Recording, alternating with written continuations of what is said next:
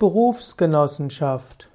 Berufsgenossenschaft ist heute die Bezeichnung für den Träger der gesetzlichen Unfallversicherung für Unternehmen der Privatwirtschaft und deren Beschäftigte.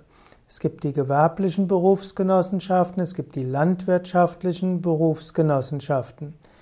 Die Berufsgenossenschaften haben also die Aufgabe, Arbeitsunfälle und Berufs Krankheiten und arbeitsbedingte Gesundheitsverfahren zu verhüten und die Berufsgenossenschaften haben auch eine Art Zwangsunfallversicherung, also gesetzliche Unfallversicherung, sodass Menschen abgesichert sind, wenn sie sich bei der Arbeit verletzen.